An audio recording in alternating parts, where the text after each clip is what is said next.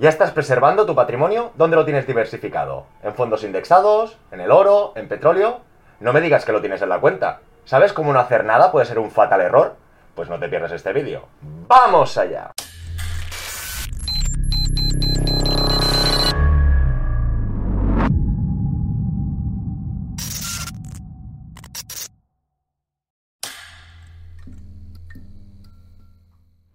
Hola a todas y todos, bienvenidos al Banquero del Pueblo. Recordaros que cuando lleguemos a 100.000 suscriptores nos veremos las caras.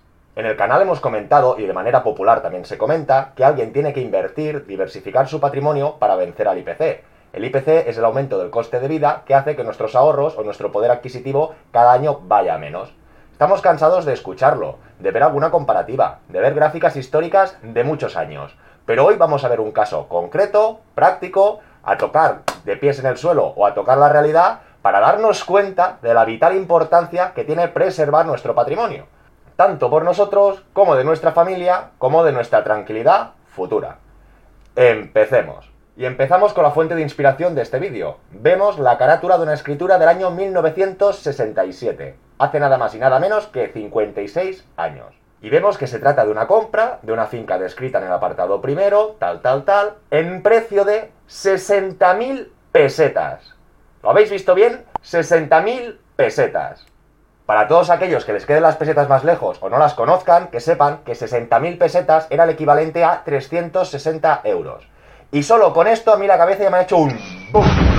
Es decir, hace 56 años, en el año 67, con 60.000 pesetas, con 360 euros de la época, por supuesto, permitieron comprar de manera íntegra un inmueble. Hablamos de un piso de 70 metros, tres habitaciones, orientación norte, es decir, que no es la mejor orientación, y hablamos de un barrio humilde, trabajador y quizá un poco en la periferia. Lo que nos damos cuenta que han pasado 56 años, esos 360 euros, hoy en día serían 360 euros, que dan para bien poco, pero en cambio ese inmueble adquirido por ese precio hoy en día rondaría en un valor de 60 a 80 mil euros.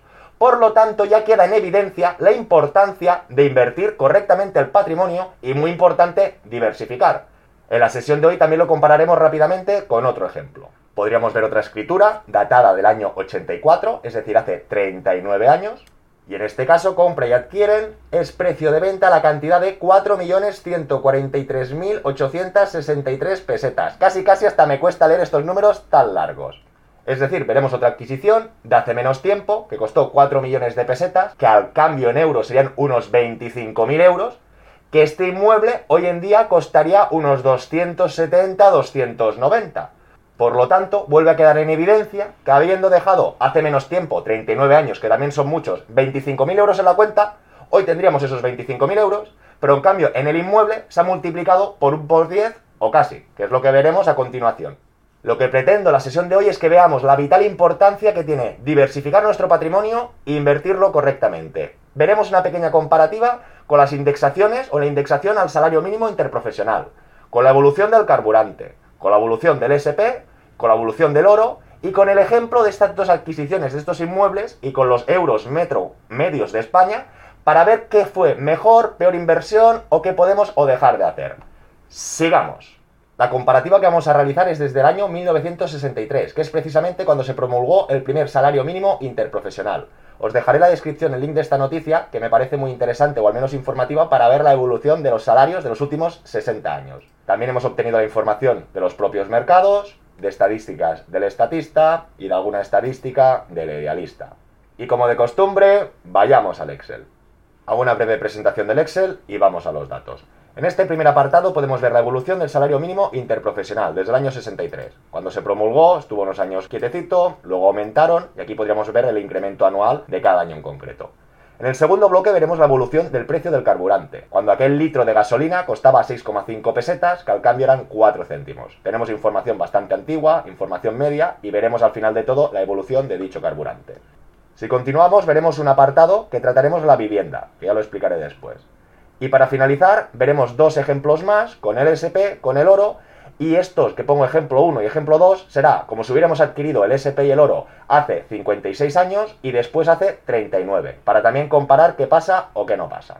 Y como de costumbre, hago spoiler, empecemos por el final y si da tiempo ya comentaremos algunos datos más. Hoy empiezo con los matices.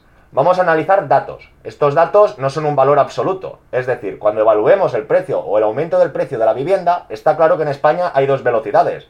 Poblaciones situadas en capitales de provincia, con una particularidad más turística, está claro que tendrán mayores revalorizaciones que inmuebles en localidades despobladas o con riesgo de despoblación, que está claro que más que subir los precios, bajan.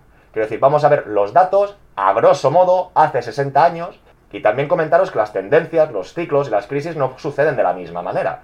Quiero decir, quizá hace 30 años que subió mucho el petróleo y los últimos años no, que no ha sido el caso, es por poner un ejemplo, y a la inversa. Si da tiempo veremos estos 60 años fraccionados en bloques de 20, 20 y 20 para ver en esas dobles décadas qué pasa y qué no deja de pasar. En todo caso, vamos a ver un poco los números globales. Sigamos.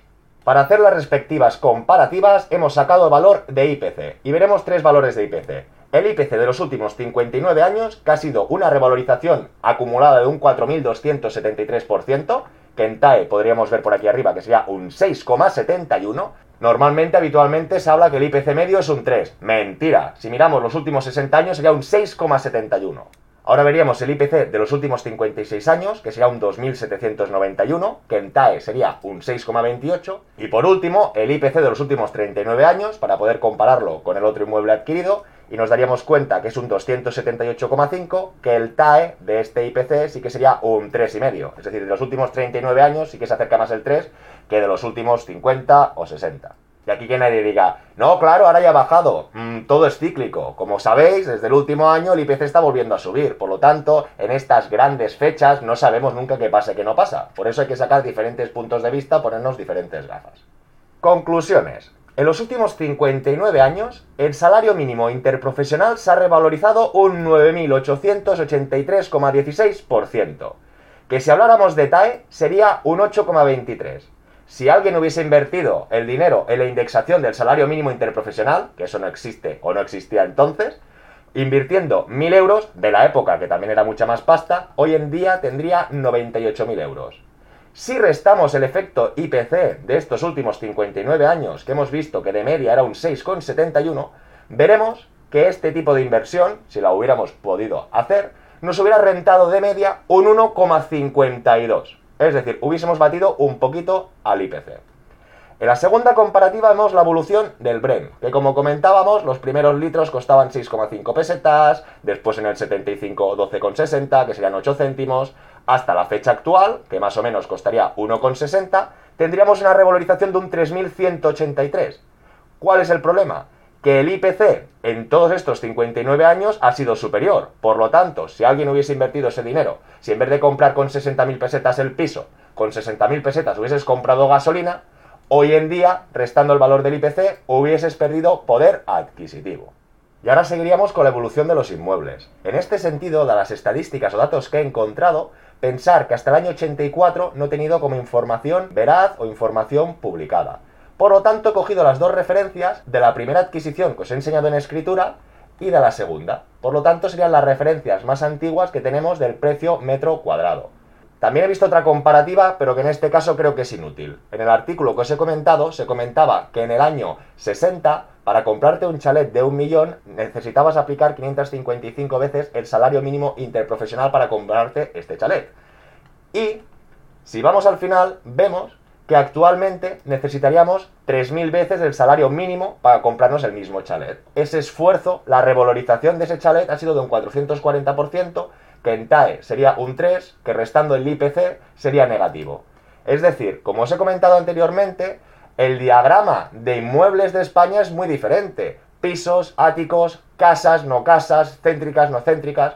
Por lo tanto, prefiero jugar con los ejemplos de la escritura, que estamos hablando de pisos, que no son áticos, que no son casas, que no están en capital de provincia. Creo que podrían reflejar, eso sí, sí que están cerca de capital de provincia y en zonas también un poco turísticas pero para tener una referencia basada en un caso real. Siguiendo con esto del salario mínimo interprofesional, para comprar este inmueble de 60.000 pesetas, que al cambio eran 360 euros, hacían falta 24 salarios mínimos interprofesionales. Es decir, de este año del 67, si cojo el salario mínimo y lo divido entre lo que costó el piso, te tendrían que pagar 24 mensualidades. Pero en cambio hoy en día este inmueble que costaba 60.000 pesetas, que hoy serían 10 millones, que al cambio serían 60.000 euros, aplicando el salario mínimo interprofesional actual, el esfuerzo que tendría que hacer es de 55 veces. Por lo que vemos que sí que ha aumentado ese esfuerzo, pero en diferencia de cómo ha aumentado los salarios, etc., no habría aumentado mucho. Con los ejemplos de esta escritura en concreto, el esfuerzo tendría que ser el doble, pero no cuatro veces más, como pondrían en este ejemplo del chalet. De la misma manera, en el otro inmueble adquirido hace 39 años, que sí que era un piso más grande, de 94 metros, que costó 4 millones, de pesetas, que ya son 25.000 euros, ya vemos aquí la diferencia de precio, pero que también hay la diferencia de época. El esfuerzo o los salarios mínimos interprofesionales necesarios para adquirir esta vivienda con los sueldos de este año eran de 120 veces. Y si seguimos bajando, ahora el esfuerzo sería 254, con lo que podríamos ver que en el ejemplo que he visto de internet la revalorización era muy bestia, y en cambio con estos pisos, creo yo, más humildes y más modestos, vemos que el esfuerzo más o menos que tendrían que hacer desde esas fechas y con estos ejemplos, insisto, sería el mismo. Sigo con los datos. Este inmueble que costó 60.000 pesetas, que ahora sean 10 millones de pesetas, de 360 a 60.000, ha tenido una revalorización de un 16.538%, con lo que sería una TAE de un 9,5. Restando el IPC de estos 56 años, no 59, ahora sería un poquito menos, porque es cuando se compró el piso, tendríamos una TAE positiva de un 3,42 es decir, superando al IPC y ganando 3 puntos. En la otra adquisición, con menos tiempo, hace 40, ¿de acuerdo? Tendríamos una TAE de un 6,44, porque ganaríamos un 1000%, y restando el IPC de estos últimos 39 años, que también vemos que ha sido más bajo que el de los últimos 60, tendríamos también un resultado positivo de un 3%. Y aquí, en esta primera columna, lo que vemos o comparamos, pero insisto que ha sido cogiendo la referencia de este inmueble comprado, compararíamos con el precio medio de la vivienda hoy en día en España y obtendríamos un 36.549%, que sería un 11 TAE, que sería un 5. Quizá esto sería lo menos irreal, porque aquí sí que estoy aplicando un poco el valor de mercado de las adquisiciones, y en cambio aquí nos habla del baremo medio de toda España, con lo que comparar va a ser mucho más complicado. Y en su defensa o crítica podríamos ver, de la misma manera podríamos ver cómo estos 20 años, más o menos, se revalorizó el mercado de la vivienda un 5.000%, en las dos décadas siguientes un 500%, y vemos como en esta última dos décadas, en estos últimos 20 años, el precio ha caído un 27% que por eso os comentaba que podemos sacar muchas conclusiones. Es decir, en estos últimos 20 años los salarios han aumentado un 144 y el carburante un 110, en los penúltimos 20 años un 160 y un 100, y vemos que efectivamente en los antepenúltimos 20 años es cuando hubo más crecimiento de salario, es cuando hubo más crecimiento del precio carburante y es donde hubo más crecimiento del precio de la vivienda. Y consecuentemente seguramente es cuando el IPC aumentó también de manera más drástica. Un pequeño KitKat para coger aire. De momento hemos visto la evolución del salario mínimo interprofesional, que ha sido un poco pobre, descontando el IPC. Con el carburante, negativa. Y nos hemos dado cuenta, en este caso, que con esos dos inmuebles adquiridos, el resultado ha sido mucho más satisfactorio. Para acabar esta comparativa incorporamos dos protagonistas, el SP y el oro. Y vamos a poner desde hace 56 años y desde hace 39 y vamos a compararlo con estos inmuebles a ver qué pasa o deja de pasar. Sigamos. Como os comentaba, tenemos la cotización del SP en el año 67 y la de una onza de oro. Después del 84, vamos a compararlo con los precios finales y después compararemos con los inmuebles. Podemos ver que el SP en estos 56 años hubiese acumulado un 4.435,16. En TAE sería un 7,15. Restando el IPC, que sería del 6,28, nos quedaba un 0,87. En cambio, si hubiésemos invertido en oro, la revalorización hubiese sido de un 5.495, una TAE del 7,56, que restando IPC, un poquito más de rentabilidad media, un 1,28. Si nos vamos a los últimos 39 años, recordar que si son 38, 40, en función si hubo ciclo, bajada o subida, estos datos cambiarían, pero es para tener una perspectiva global con más tiempo sería un 2.597, que sería un 894 TAE. Aquí vemos que el largo plazo, en este sentido, habiendo invirtiendo más tarde, como hemos visto en otros programas, uno que os dejo por aquí, hubiésemos obtenido más rentabilidad, restando IPC una ganancia del 5,42. Y en cambio, de la misma manera que este ha aumentado respecto a hace 56 años, con el oro no. Con el oro la rentabilidad sería inferior, 442, un TAE de un 4,5, descontando el IPC sería un 0,97. Y antes de sacar conclusiones, vamos a comparar que realmente la adquisición o el ejemplo de estos dos inmuebles concretos son de media superiores a la revalorización del oro y el SP de los últimos 56 años y solo al oro de los últimos 40. En este caso, el SP sí que ganaría. Y en todo caso, estos tres tipos de activos son más rentables o superiores a la evolución del carburante o a la indexación del salario mínimo interprofesional. Por eso nos tenemos que preocupar mucho por nuestros sueldos o nuestros ingresos recurrentes o nuevas vías de ingreso. ¿Qué os ha parecido? Lo que quería trasladar era el impacto inicial. 60.000 pesetas de la época que eran 360 euros, si lo hubieras dejado en la cuenta, hoy en día no tendrías nada. Ni tú ni tu familia. Sé que 56 años son muchos años, pero el tiempo avanza. De la misma manera hemos visto que hace 39 años también hubieses perdido de 25.000 euros hasta 280.000 euros o 270, que también es mucha pasta. El consejo para preservar vuestro patrimonio primero sería invertir. No a lo loco, por supuesto, hay listas en el canal, hay diferentes vídeos que os lo recomiendo. El segundo consejo más importante es diversificar. Como habéis apreciado, depende la época, depende el momento, a veces funciona mejor el oro, o el petróleo, o el SP, o los inmuebles. Por eso es muy importante diversificar, no tener los huevos en la misma cesta. Y para finalizar las conclusiones, saldo en la cuenta tienes que tener, sí, liquidez, sí, pero no la mayor parte de nuestro patrimonio, porque habéis comprobado que los días van pasando, los años van pasando, no te das cuenta, y ese dinero que tienes en la cuenta, si no lo utilizas, si no lo rentabilizas, te hará ser más pobre. Y no solo tú, la creará tu herencia, la familia, ya me entendéis. La sesión de hoy me ha costado bastante tiempo de incorporar todos los datos, así que por favor darle like y suscribiros. Espero todos vuestros comentarios y nos vemos muy pronto con más y mejor. ¡Hasta luego!